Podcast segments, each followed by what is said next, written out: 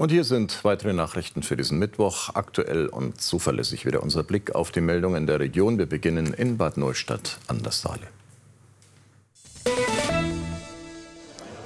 Protest gegen Jobabbau. Rund 1000 Menschen haben in Bad Neustadt gegen die Teilschließung des dortigen Valeo-Werks protestiert. Neben den direkt Betroffenen beteiligten sich auch Beschäftigte anderer Automobilzulieferer aus der Region.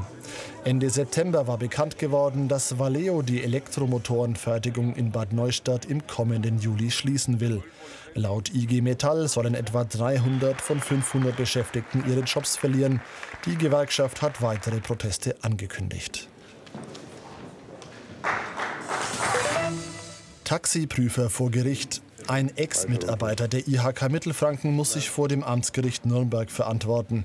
Er soll für Fachkundeprüfungen für das Taxigewerbe Bestechungsgelder angenommen haben. Nur wer diese Prüfung besteht, darf einen Taxibetrieb eröffnen.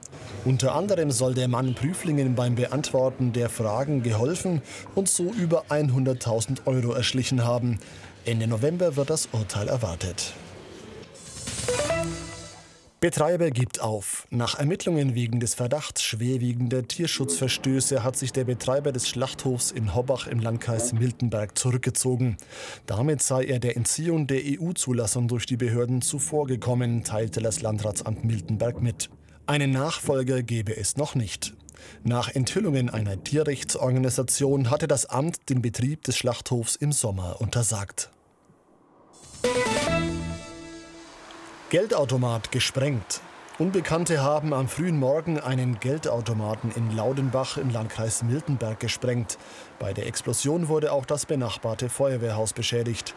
Wie hoch der entstandene Schaden ist und wie viel Beute die unbekannten Täter gemacht haben, ist noch nicht bekannt.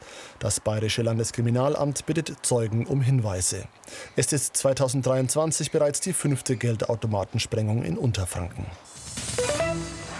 Wer war Fritz Kittel? Unter diesem Titel erzählt eine neue Ausstellung im Nürnberger DB-Museum die Geschichte eines mutigen Mannes zur Zeit des Nationalsozialismus in Deutschland. Kittel hatte damals zwei jüdische Frauen versteckt und so vor dem Holocaust bewahrt. Esther Dieschereit ist die Tochter einer der Geretteten. Sie hat die Ausstellung mitkonzipiert. Erst im Rahmen ihrer Recherchen erfuhr Kittels eigene Familie von seinen Taten. Er hatte sein Lebtag darüber geschwiegen. Die Ausstellung ist bis zum 28. Januar geöffnet.